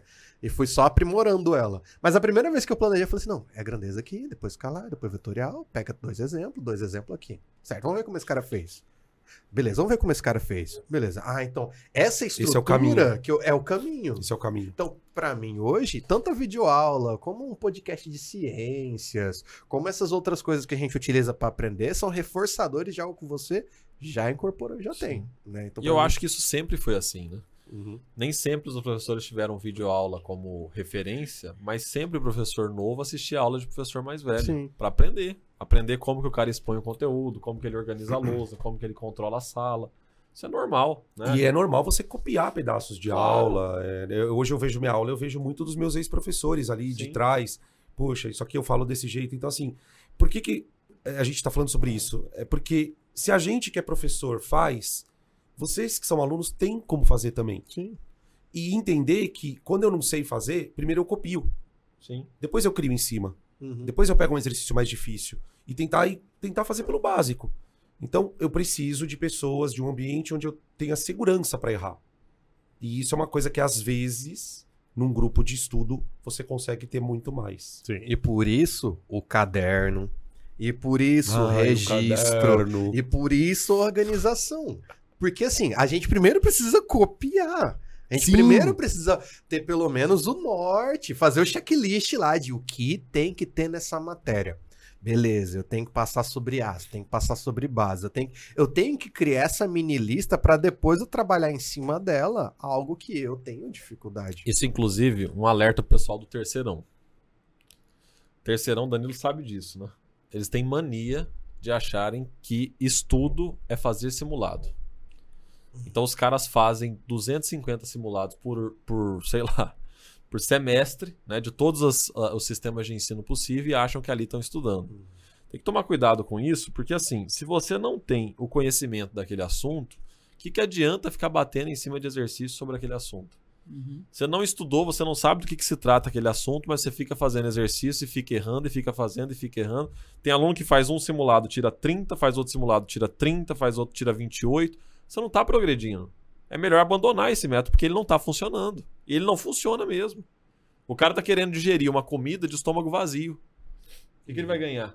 Vai ganhar uma úlcera. É. Né? Ele não vai digerir nada, não tem nada ali para digerir. Então, primeiro você tem que buscar o, o conhecimento daquele assunto, para daí sim você começar a fazer questões daquilo. é interessante você fazer o simulado depois que você já tem o conhecimento adquirido, para que você consiga, no exercício, às vezes pega uma opção, pelo menos na biologia, assim, poxa, a letra A falou alguma coisa aqui que tá errada essa opção. Mas por que, que ela tá errada? Aí você busca um outro conhecimento, Exato. um outro conteúdo para aprender alguma coisa. Então o simulado, às vezes, muitas vezes, é para você identificar por que tá errado, por que tá certo. Se você só apenas falar assim, olha, a número 1 é a letra D, a número 2 é a letra C, Não adianta muita a coisa. número 3 é a letra E, É, não, adianta. importa nada. É verdade. Você tem que começar a ver por que que esse autor que colocou essa questão, por que que ele colocou a letra D nessa questão? Qual que é a palavra que faz isso estar errada? E, E por você que que isso muito tem a ver assim, com né? a letra A? Por que, que tem a ver com a Uhum. letra B? Inclusive o Enem, tem muitas questões do Enem que ele coloca alternativas que se você ler fora de contexto, elas estão certas. Sim. Elas, o cara elas não fala um relação negócio com o comando certo, da só que não questão, tem... é. Exatamente. O cara fala, explique determinado fenômeno. Aí letra A, ele fala um fenômeno que tá explicado certinho, só que não é aquele que ele tá perguntando. É, Então por isso que ela tá errada, mas, mas o, o, o que tá escrito ali tá certinho. Sim. Uhum. Então o aluno tem que aprender a fazer essa Se for identificação no automático, também. é. É, ele marca, Se for automático, ele vai marca, direto. Ele marca. Aquele negócio, Eu- né? Ler primeiro as alternativas, depois o texto. Olha, arriscado. Arriscado. Eu sou talvez um pouquinho mais extremista. Eu acho que o simulado hoje ele não serve para estudar, ele serve para medianamente junto com o conteúdo testar o teu corpo. Essa é a minha visão. Se tu vai fazer um simulado de 90 questões, tem quase 50% da responsabilidade dele é a identificação, entendimento, conhecimento. Para mim, é uma parcela enorme é, É, é o aluno sentado com a cara num papel, marcando e riscando alternativa por quatro horas, quatro horas e meia, cinco. Pra mim, o simulado, se for pra fazer toda semana, igual o Gabriel É tá mais um fazendo, não é treinamento estudar, não. físico, né? Mas É um treinamento físico. É só um treino, é um treino de concentração. foco, é. Agora, esse moleque vai estar realmente treinando concentração, fazendo toda semana? Será que esse moleque vai estar É, o- realmente? Hoje é estudando? aplicado dessa maneira porque é a maneira que está posto pra gente como é a verificação de conteúdo nos vestibulares e Enem. Então ainda é uma maneira que é utilizada. A gente está prestes a, a, a ver algumas mudanças nos vestibulares, nos Enems e tudo mais. É, e pode ser que ao longo do tempo essa maneira se altere. E a gente está sempre aumentando. Mas tá assim, sempre mas assim. Roberto, é, eu acho que simulado, enquanto verificação de aprendizado, maravilha. Vai só ajudar o aluno. Uhum. Sim. O problema é que os alunos pegam simulados que estão tratando lá do capítulo 20, quando ele tá no capítulo 2. Aí não é verificação de aprendizado. Aí é tiro no Que ele escuro. não aprendeu ainda. é Exato, ele verdade. não viu aquele assunto, ele viu um ano atrás, mas ele já não lembra mais nada. Isso. Ele vai ficar fazendo aquele simulado e faz outro e faz outro. Na verdade, ele tá perdendo o tempo dele. É um- Aquele tempo que ele tá fazendo o simulado, ele podia estar estudando aquele assunto. Treino de frustração. É. Exato. Eu, eu não sei se vocês fazem, se talvez na física ou na química tem isso. É, alguns vestibulares, eles gostam mais de cobrar determinadas áreas. Por exemplo, ah, vamos supor que a Unicamp cobra mais ótica, ou cobra mais el- el- é, eletrostática, sei lá, qualquer coisa nesse sentido. É, na biologia, às vezes, às vezes, quando a gente vai fazer as questões, né, quando a gente vai fazer uma prova, uma lista de exercício, alguma coisa, a gente fala assim, ó, dá uma olhada nessa questão desse vestibular X, porque esse vestibular aqui geralmente cobra desta maneira. Tem.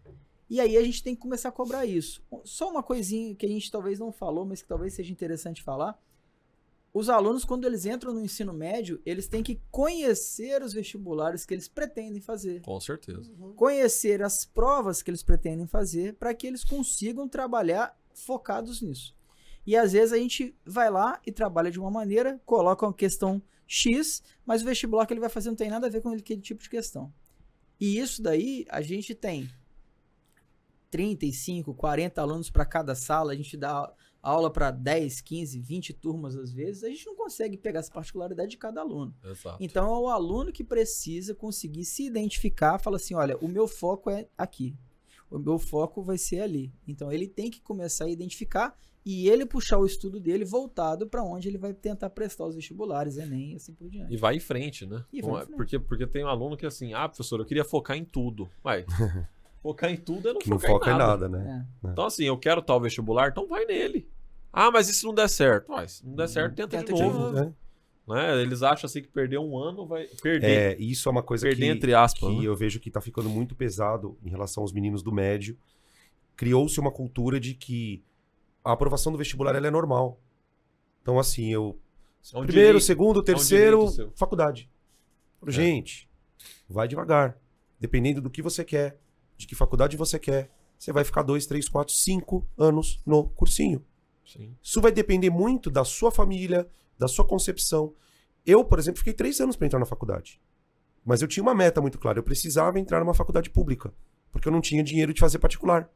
E eu achava que eu tinha capacidade para entrar numa faculdade pública. E eu fiquei naquela batida, naquela batida, batida. E, e isso, por que, que eu tô falando isso? Porque isso tem a ver com o simulado. O Gabriel falou uma coisa que eu acho muito é, importante, que é o cara tá fazendo uma prova de 90 questões, das quais 30, 35 ele nem viu ainda. Uhum. Então, o acerto e o erro dele é totalmente alea- é, Aleatório. casual. É. Casual. Uhum. Então, como é que eu trabalho para tentar melhorar o aproveitamento, é, usar o simulado uma, de uma forma consciente? Eu preciso pegar esse simulado depois e olhar o que eu errei e por que eu errei. Então, exemplo. Primeira prova do, do ano, caiu uma questão de pilha. Errei. Eu não lembro nada. Então é natural. Sim. O que eu não posso errar é a questão de mol. Porque você viu aquilo. Então, o simulado, eu... só que isso é uma coisa muito difícil de colocar na cabeça dos meninos, porque os meninos ficam muito sensibilizados com a nota. Ele olha, se a nota é ruim, ele cai numa depressão. Se a nota é boa, ele fala: Nossa, tô, tá tudo bem. E não tem essa maturidade de pegar o simulado depois em casa e falar: Olha, eu errei a 8, a 9 e a 17. Por que eu errei? Porque eu errei porque eu não vi. Se você errou porque não viu, esquece aquele erro. Tá tudo bem. Tá tudo bem. Se é um assunto que você já viu e já caiu três vezes e você ainda tá errando, isso é um Volta- perigo. É um perigo. volta eu falo pro aluno, eu falo assim, é, o ano passado aconteceu uma situação muito na física. Até falei com você na reunião. Eu dei trabalho pros meninos lá, o conceito de trabalho, em, em agosto. Caiu trabalho até na recuperação. E os caras pistola. Danilo, você vai cobrar trabalho de novo? Eu falo, você tem que saber. É, se você não souber isso aqui, isso- o resto não vai fazer sentido pra você. Então, é, é importante que eles tenham essa percepção do que é importante. Eu não posso, no caso, vou pegar na, na biologia, que eu me lembro que muito professor de biologia fala. Eu não posso ir para Enem sem saber ecologias, as relações e as questões de doenças. Sim. Cara, se você quiser não estudar outra coisa, é uma opção, mas aquilo ali você não pode. É, qu- Quando a gente falou a questão de tempo de estudo e de método de estudo e tudo mais, a gente pensa assim: ah, tudo bem, eu tenho que saber ecologia, eu tenho que saber essa questão de fisiologia humana, corpo humano e tudo mais. E o que que acontece? Eu preciso de saber tá. isso para fazer o Enem. Chegou o ano passado, 2022, caiu pouquíssimo ecologia. E aí cai mais de outro. Se você não tem, por um acaso, método de estudo, quanto mais tarde você começar a estudar, mais você vai focar naquilo que mais cai. Aí começa aquelas coisas de meio de ano, né? O É. ano passado aconteceu. Ai, Intensivo. cadê, não, agora- cadê sua lista de conteúdo que vai cair no Enem? Eu falo, não, gente, vocês vão me desculpar, eu não faço isso não. É. Tira, né? Não, não, não. O que é importante? Ah, vai cair isso, isso e isso. Aí você pega e chega lá e não cai nada daquilo. É. Aí fala assim, poxa, o professor não sabe nada. Falou Entendeu? que ia cair. Não, e o, o Enem, assim, a maioria dos vestibulares, acho que por isso que se criou essa cultura, o negócio era muito bem organizado e Delineado, desenhado. né? Desenhado. Portanto, o professor falava, ó, vai cair uma questão de cinemática, caiu uma questão de cinemática, era inevitável. Vai cair uma questão de lei de Newton, caía a lei de Newton. No Enem, a gente chega, teve uma, uma edição do Enem, não lembro qual que foi agora, que eu fiz uma revisão em cima de ondas, porque é um assunto dos favoritos do Enem. Não caiu nenhuma questão de onda. Eu, Então aí você, ah, o professor não sabe nada. Pô, mas teve ano que caiu quatro. Eu, eu tive, É. eu tive uma parte. Isomeria acontece em química, Eu isso. tive um- uma ideia assim. Eu estava dando aula em outra instituição e eu já tinha cumprido meu conteúdo, e aí acabou que eu precisava de é, é, ensinar algum outro assunto, mas eu falava assim, poxa, mas genética de populações é um assunto que geralmente não cai no Enem. Mas eu não tenho mais nada para dar. Eu vou ter que revisar uma coisa que eu já dei, ou eu vou dar esse assunto que eu acho que não vai cair. Fui lá, falei assim, gente, olha só, este ano vai cair esse conteúdo, por isso que eu vou dar isso. Mas eu não tinha a menor certeza que ia cair. Acabou que esse ano caiu e eu dei a maior sorte da os vida. alunos acham E que os você é o eu gênio, um né? gênio. O gênio da lâmpada. Mas na verdade, depois eu falei com eles, falei assim, ó, não tinha a menor ideia que ia cair isso. Claro. Mas assim, Foi porque eu tinha cumprido o conteúdo com antecedência, deu tempo de passar um conteúdo que não era um conteúdo muito propenso a cair, mas dei sorte, Sim. entendeu? E isso pode acontecer em várias matérias. O que eu quero dizer é, quanto mais tarde você começa a estudar, mais você vai tentar se apegar naquilo que vai cair. E Uhum. você não sabe o que vai cair. Não sabe. Principalmente no Enem. hum, Principalmente no no Enem, Enem. E isso dá Cara, uma. Eu, eu, eu acredito que isso dá a, a médio prazo pro aluno uma descarga emocional muito grande. Porque Sim. ele tá sempre procurando alguma coisa. Ele não tá estudando. Ele tá É. sempre com, com aquela coisa. Isso cai, isso não cai. Isso não...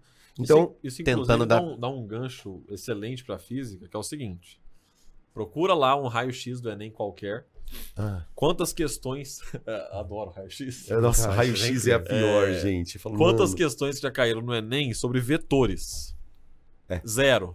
Nunca caiu. Ah, então não vou estudar vetores. Isso não estuda. É, aí você não estuda vetores, você não sabe lançamento. Acabou a aceleração centrípeta, acabou a composição de movimento, Acabou o lançamento. Não, você não acabou o nada. lançamento. Exato. Então, assim, ah, se você for estudar só com base naquilo que está escrito no, no raio-x, você tá ferrado. Eu- é o que eu sempre digo. O seu, a melhor pessoa para te direcionar naquilo que é importante e aquilo que é acessório é o seu professor. Não vai acreditar em lista da internet, porque a lista da internet às vezes tem lá ah, o assunto que mais cai, vamos supor, lei de Newton. E zero questões de vetores. Mas não dá para estudar lei de Newton sem saber vetores. Uhum. É pré-requisito, você tem que saber. É que nem no caso da química, fazendo uma- uma- uma- um comentário em cima do que você falou. Todo ano, todo ano, todo ano cai uma questão de interação molecular. Uma ponte de hidrogênio, ppp. Só que para você estudar interação molecular, você precisa saber ligação química, ligação covalente iônica, né? Polaridade de ligação, geometria molecular e polaridade de molécula. Sim. São três meses de aula para chegar no H ligado à FON, da ponte de hidrogênio. Chegar na dupla hélice do DNA. Então, é, o aluno precisa entender que o raio-x ele é um material para aluno que não está se preparando de verdade. Ele é um band-aid. Ele não é o, que, o, o raio-x mesmo. Porque o raio-x é eu preciso saber vetor. Sim. Eu preciso ter muita noção de grandeza diretamente proporcional para poder, poder fazer as questões de estequiometria. E na biologia, eu acredito que seja um pouco assim também. Que você não consegue dissociar coisas. Não consegue. Você não tem coisas que você até consegue, mas tem coisa que não dá para dissociar. Não tem condições. Aí o que eu tava falando, tava pensando, o professor hoje em dia é o, é o raio-x do aluno. Porque ele vai dar um norte muito grande pro aluno, porque o negócio bem importante, o Roberto falou, você tem que conhecer a prova. Você tem que conhecer a prova. O Enem é muito traiçoeiro. O Enem, assim, ele é, se não há, uma das provas mais traiçoeiras de entrada. E eu falo isso por, por experiência própria. Eu já trabalhei com, com alunos desde o Enem até para concursos militares. Cara, me veio uma vez, deixa eu até contar essa para a ideia do conheça a prova. Teve um, um aluno meu que falou assim: professor, eu quero fazer a prova da ESA, né? Fazer a prova da ESA.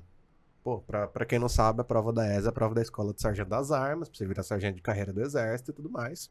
E é uma porta auxiliar, né? Ou paralela à SpaceX, que é a Escola de Preparação de Cadete para ser oficial. O aluno me vem assim, falou assim, professor, quero fazer a prova da ESA e tudo mais e tal. Eu falei, pô, massa. E aí, como é que tá os estudos? Pô, professor, tá difícil física e tal. Eu falei, irmão, não cai física na ESA. cai na SpaceX. Ele não sabia. Ele não sabia. Ele tava usando o raio-x da SpaceX pra mirar na SpaceX, mas quem sabe acertar na ESA e não funciona assim. Na ESA é português, matemática, história, geografia do Brasil, redação. Ponto. E aí, assim, se o aluno tá lá tentando usar um raio-x, usando alguma coisa, pra não sei se é disfarçar um medo que ele tem, um desespero que ele tá tendo, ele pode se complicar. Se ele não chegar próximo ao professor e falar assim, me dá uma ajuda. Aonde eu começo, pra onde eu vou, se ele seguir qualquer coisa da internet, cara, tá perdido, É, eu cara. percebo que isso vai acontecendo à medida que o ano vai passando. Então, é- é- vai dando aquela. Às vezes, eu imagino que dá uma sensação na pessoa de: olha, puxa, eu não tô dando conta do assunto. Então, chega uma hora que é meio que talvez uma técnica de sobrevivência, tá? Já que eu não tô dando conta do assunto, o que eu preciso dar conta? É, eu acho né? que é isso mesmo. Eu acho que vai nessa É. pegada, porque eu me lembro que o ano passado, por exemplo, acontecia muito isso no segundo semestre. É. De os caras, se você entrar na sala, os alunos, professor, mas que, que mais cai de tal assunto? E, e é aquilo que o Roberto falou, não, não dá. Ainda mais numa prova que tá para mudar. A prova do Enem tá em Sim. processo aí para 2024 de mudar. E Deus é que sabe E como é. cada vez mais a gente vai ter que trabalhar com esses alunos que eles saibam argumentar sobre o que eles sabem da matéria. E a gente tem dificuldade de, às vezes, colocar essa argumentação para os alunos, principalmente nessas áreas de natureza. Sim. Porque eles podem treinar redação, eles podem treinar português, geografia, história e tal, e eles conseguem responder questões abertas. Quando a gente coloca questões abertas na natureza, às vezes eles não sabem responder. Mas em com- eu não queria dar um spoiler, mas essa questão da- das questões abertas tem surpresa por aí nas provas. Ah, novidades a certeza. Eu já falei pros moleques na sala, não vou falar ainda, mas tem surpresinha nas, nas provas de P1 e P2. Sim. A gente, eu posso dizer para vocês que elas serão provas diferentes, que vão forçar o aluno a ter esse pro- movimento. Desenvolver Sim, mesmo. Mas desenvolver. depois a gente conversa. Tem que Então, desenvolver. é, essa maneira de tentar conversar com os alunos e tentar fazer uma adaptação né, para o novo ensino médio, o Notre Dame tem feito itinerários formativos onde a gente tenta buscar que os alunos treinem a argumentação para determinadas áreas que ele vai fazer provas abertas. Então a ideia é que quando o Enem for alterado, né, para primeira, segunda fase, segunda fase discursiva, é que ele consiga fazer aqueles links que a gente conversou. Por Sim. exemplo, se ele entender é, uma questão de fotossíntese, que ele saiba falar fotossíntese em meio biológico, mas que ele também consiga entender que essa absorção da luz tem alguma coisa a ver com espectro, espectro eletromagnético, onde acontece a maior absorção da luz, onde tem ondulatória, e ele consegue conversar com física, com química, com Exatamente. biologia, por que, que lá na clorofila tem uma maior absorção da luz, qual que são os elementos químicos. Então a gente nunca vai conseguir separar isso. É, eu acredito que a prova do Enem vai ser mais nessa pegada. De questões abertas, onde ele vai ter que discorrer sobre assuntos que conversem sobre ma- matemática, física, química, biologia. Rapaz, Roberto, já imaginou uma prova, segunda fase, aberta, interdisciplinar? Misericórdia. Vai ser assim. É, eu acredito que vai. Vai não ser sei se a assim. prova inteira, mas vai que vai ter questão. Uma prova vai. inteira não, mas vai ali. ter questão sim, com certeza. A Unicamp já faz isso, a FUVEST já tem uma prova Faz. só pra isso, uma Mas da segunda a, fase ali. a nível, tipo assim, do tamanho do Enem, assim, É, eu não eu- consigo... É difícil conceber, né? imaginar a É. estrutura pra fazer as Exato. questões. isso é muito difícil. Exato. É, eu já ouvi falar em relação à questão do, do Enem que vai rolar aí uma inteligência artificial pra corrigir Eu prova. ouvi dizer também. Hum. Eles vão escanear as provas Mas e aí. acho ainda assim difícil. É, é, é Mas eu sempre. São milhões de provas, né? Porque vai aparecer os alunos assim, como conseguir mais pontos na inteligência artificial do Enem, Google. Vai, vai. vai. Mas Como é aquilo, burlar. né, gente? É como diz o ditado: o golpe tá aí. É. Cai quem quer. Pelo vendendo curso pra Vem- isso é, já. é, é, existem coisas que. é, eu, eu faço essa reflexão muito com a minha filha, com a Cecília. É, quando você vai comprar uma coisa na internet, você precisa não olhar só o que você está comprando, mas quais são as consequências de você comprar aquilo. Então, assim, ah, eu, uma coisa é você falar, bom, eu quero comprar um livro para estudar, quero aprofundar, ou ah, eu quero comprar um curso online. Outra coisa é você comprar uma técnica para burlar um sistema. Hum. Então, por exemplo, é, eu tenho- todos nós aqui temos colegas que trabalham com redação. É, gente muito boa, lá do Notre, por exemplo, a Núbia. E, e- e eu já vi na internet pessoas dando técnicas para você escrever qualquer redação de qualquer tema. O esqueleto geral. É. Eu falo, gente, Tire 980 em qualquer seja, redação. Sem fazer nada. o cara assim. tá achando que você é um computador, ele vai fazer uma coisa meio meia boca. Então, é, a sociedade não, eu acho que a sociedade não tem mais lugar para charlatões de nenhum nível. E o aluno precisa entender isso, que é, quando a gente burla um sistema, você está burlando naquele momento. A porta do vestibular ela vai barrar. Não É. tem jeito, gente. E se passar, lá dentro fica. E se passar lá dentro vai ter problema. Com certeza.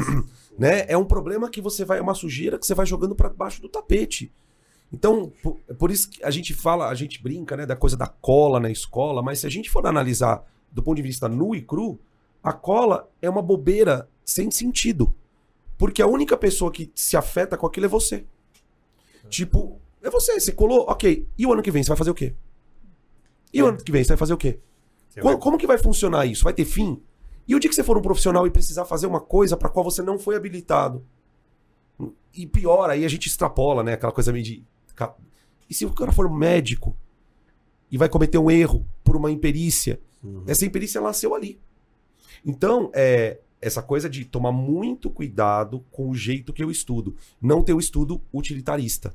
Uhum. Sim. Ah, isso aqui presta, isso aqui não precisa, e assim por diante. Ou aquela pessoa que gosta de seguir, vai, vai por mim, cara. Tem gente que busca o método de estudo que é mais é, minimamente gastador de energia, mas não necessariamente esse método vai ser o mais eficiente para a pessoa aprender.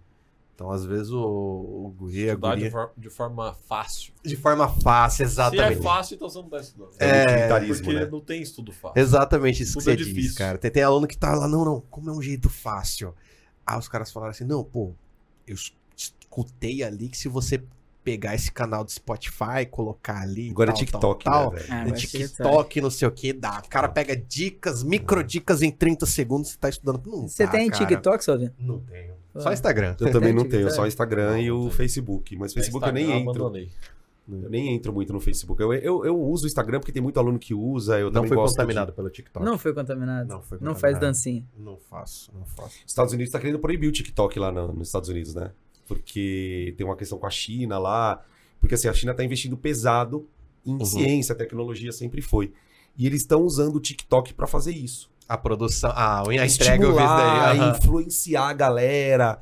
E, e os Estados Unidos estão com medo. Então eles estão pensando em meio que no limite Barra. proibir o TikTok ali. Uhum. né? Então, assim, é, enquanto você está olhando o TikTok, tem alguém estudando. Sim. Assim, resumindo Sim. a história. Né? E é importante que você tenha essa consciência disso. Você e o seu pai também. Né? Mas o seu pai tem, acho que eu falo- falo- é mais a questão do O pai tem de sobra. É a o pessoa problema tá ali com a pessoa mão. em si. Exatamente. É, gente, já deu o nosso horário aqui. A gente está com o tempo já quase que estourando, foi quase uma hora e meia. Eu queria agradecer a vocês esse primeiro episódio. Ele é um piloto, a gente está se entrosando aqui como equipe. É a primeira vez que a gente está fazendo esse trabalho também juntos. É, dizer para vocês que foi um orgulho é, trazer esse projeto para vocês. Esperamos que esse projeto dê bastante fruto. E, o- e os frutos que a gente quer colher aqui, na verdade, é, são o engajamento. É você olhar para aquilo e falar, poxa, gostei do que essas pessoas estão falando. Né? A gente vai gravar um próximo episódio, vai deixar ele gravado, onde a gente vai falar de maneira muito pontual, porque não sei se vocês perceberam, a gente falou de uma maneira mais geral. O aluno do ensino médio, essa coisa da transição que o Roberto falou, do nono para o primeiro. O nosso próximo encontro aqui vai ser para tratar as três séries do médio: primeiro, segundo e terceiro. Então a gente vai pegar tudo isso que a gente falou de maneira mais geral e vai compartimentalizar. Então, se você é um aluno do primeiro ano, se você é um aluno do segundo, se você é um aluno do terceiro, como é que você coloca tudo isso em prática? Como é que eu estudo de maneira correta? O que, que eu preciso prestar mais atenção? Vamos falar um pouquinho de aula particular. Isso é uma coisa, é uma cultura muito delicada. A gente precisa falar sobre isso com bastante calma. Por quê? Tem casos e casos. Então, eu queria aqui me despedir, vou deixar cada um de vocês falar um pouquinho, falar uma, dar uma fala aqui e dizer para vocês que a gente está à disposição para os feedbacks. E, e assim, feedback para mim é crítica também. Poxa, fala sobre isso. É claro que todo mundo gosta de ser elogiado, eu amo ser elogiado, mas eu prefiro uma crítica nesse momento. Por quê? Porque eu sei que eu tenho muito a aprender com isso aqui. Isso, me, isso vai me ajudar também como professor dentro da sala de aula, a me deixar mais fluido, me deixar mais integrado com vocês. Então, é, eu vou, vou encerrar minha fala por aqui, agradecer a todos vocês que assistiram, que estão vendo os cortes, e pedir para que vocês acompanhem a gente no Instagram, no, no Instagram do colégio, nas redes sociais do colégio, no Facebook, que entrem no site do colégio, né? O episódio vai ficar disponibilizado ali no site do colégio. Vão ter os cortes no Instagram e que você propague esse espaço para o seu amigo, mesmo que não seja um aluno do Notre Dame, para que esses alunos também tenham acesso a esse bate-papo, a essa forma de conexão que é um pouco diferente da sala de aula. Então, obrigado por todos vocês. Vou passar aqui para o Gabriel e depois para o Salvino e depois para o Roberto. Bom, gente, foi um prazer, né? Essa, esse formato eu achei muito legal, assim, foi realmente uma conversa bem descontraída, né? Nada. Tudo que a gente amarrou ali antes da reunião, a gente acabou indo para outros lados, então achei bom nesse sentido, né? A gente não ficar preso a um determinado assunto. E é isso, né? Que venham mais encontros como esse e eu estou à disposição de vocês. Um abraço. Bom, uh, falando um pouquinho aqui, né, agradecer a nossa ilustre presença aí, né? Roberto, Gabriel, Danilo, que às vezes é difícil juntar a gente fora do ambiente da escola. Não que aqui a gente não esteja no ambiente vagamente escolar, mas aqui ainda é uma... Sem as carteiras. É, né? sem as sem carteiras, as carteiras, o jaleco, os monitor gritando, ser chato, ah, vai pra dentro, ah. vai pra dentro. Então, assim, é um ambiente fantástico. Então, vamos fazer aquele merchan. Não se esqueça de seguir o Notre Dame nas redes sociais, arroba Colégio Notre Dame de Lourdes lá no Instagram, viu? É. é, tem que ter essa, Curtir, cara. curte, É, exato, compartilha. Curte, compartilha aí. Você que acompanhou os cortes aqui, ó.